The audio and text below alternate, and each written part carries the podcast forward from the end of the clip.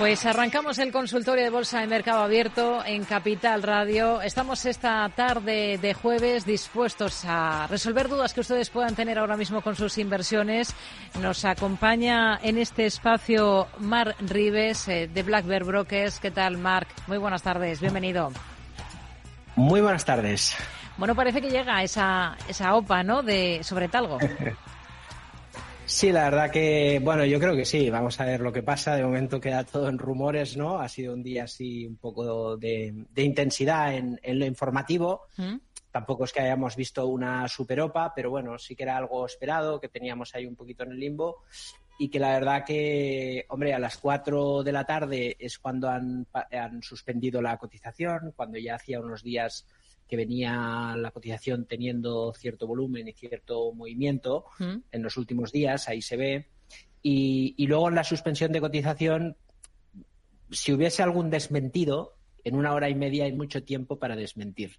En una hora y media, suspensión de cotización, pues muy probablemente el regulador ha pedido información y probablemente esta información que ha salido, que falta confirmar, en los próximos días debería, debería de confirmarse. Vamos a ver si finalmente hay OPA y si finalmente esa OPA es a 5 euros o un poco más. Así que veremos qué pasa, pero parece que sí, que va en serio y que pronto tendremos novedades por ahí. Bueno, eh, ha sido uno de los valores, sin duda, de los que hemos estado muy pendientes esta jornada, en el momento de la suspensión.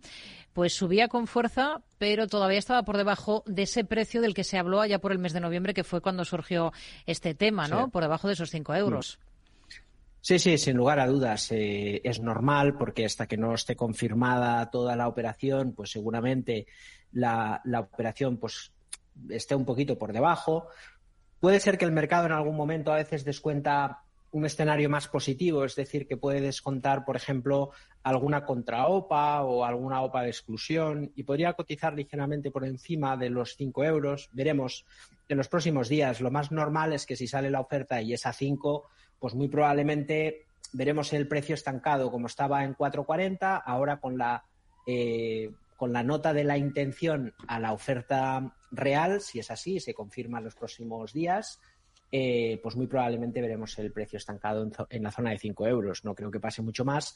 Eso sí, si nos preguntan los oyentes qué hacer en la OPA, si finalmente la OPA se presenta, yo creo que seríamos cautelosos porque lo que no descarto es que haya una OPA de, exclusión más adelante. Es decir, me sorprendería una OPA de una contra-OPA de CAF o de Stadler, porque lo han negado muchas veces y creo que están para otros, por otros derroteros.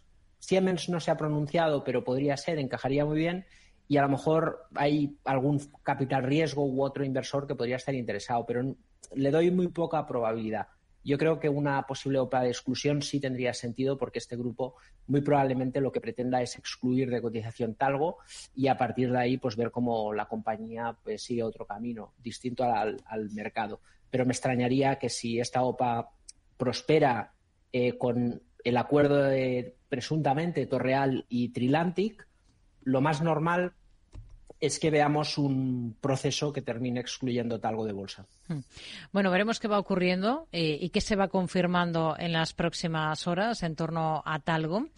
Em, más allá de ello, de este valor en concreto, vamos a, vamos a echar un vistazo a cómo están las cosas en los índices. Todo el mundo está hablando del S&P 500, ¿no? De esos eh, nuevos máximos y de esa, de esa cota que tiene ahí a tiro de piedra que son los 5.000 puntos. Sí, sí, la verdad que, la verdad que sí que, estamos en un momento súper interesante del, del, mercado americano.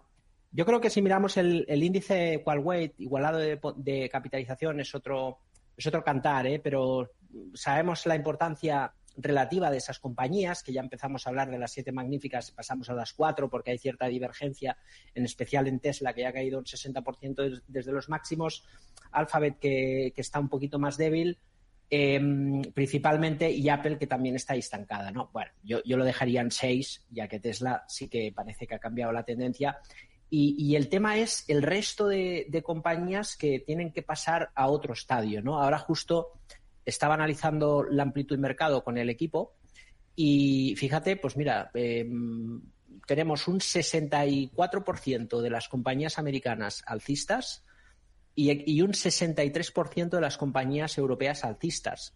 Eso teniendo en consideración de que hemos tenido un cambio importante eh, en el último mes y que ha habido una mejora sustancial en la amplitud del mercado que sin ser concluyente en cuanto a que tenemos 70, 80% de los valores subiendo, ya empieza el mercado otra vez a calentarse, con lo cual lo, normal es que veamos a lo mejor una pausa en las compañías tecnológicas, sobre todo Nvidia, que ya lleva mucha sobrecompra, y compañías de semiconductores, y veamos una rotación de otro tipo de compañías que están muy baratas, que se han quedado rezagadas, pero que no acaban de arrancar. Lo hemos visto en Disney ayer con los resultados. PayPal ha sido la, la parte negativa con unos resultados positivos, pero que no han convencido al mercado como para que la cotización arranque en una tendencia alcista. Lo mismo, por ejemplo, en Alibaba o Teleperformance, que siguen ahí, pero seguro que ese movimiento de rotación va a llegar, ¿no? Así que, de momento, seguimos cautelosos, vemos el mercado con optimismo y seguimos con esa dinámica de datos positivos, resultados eh, positivos en general, eh, el mercado a corto plazo que sí que quiere que todo sea muy catastrófico para que así bajen los tipos de interés.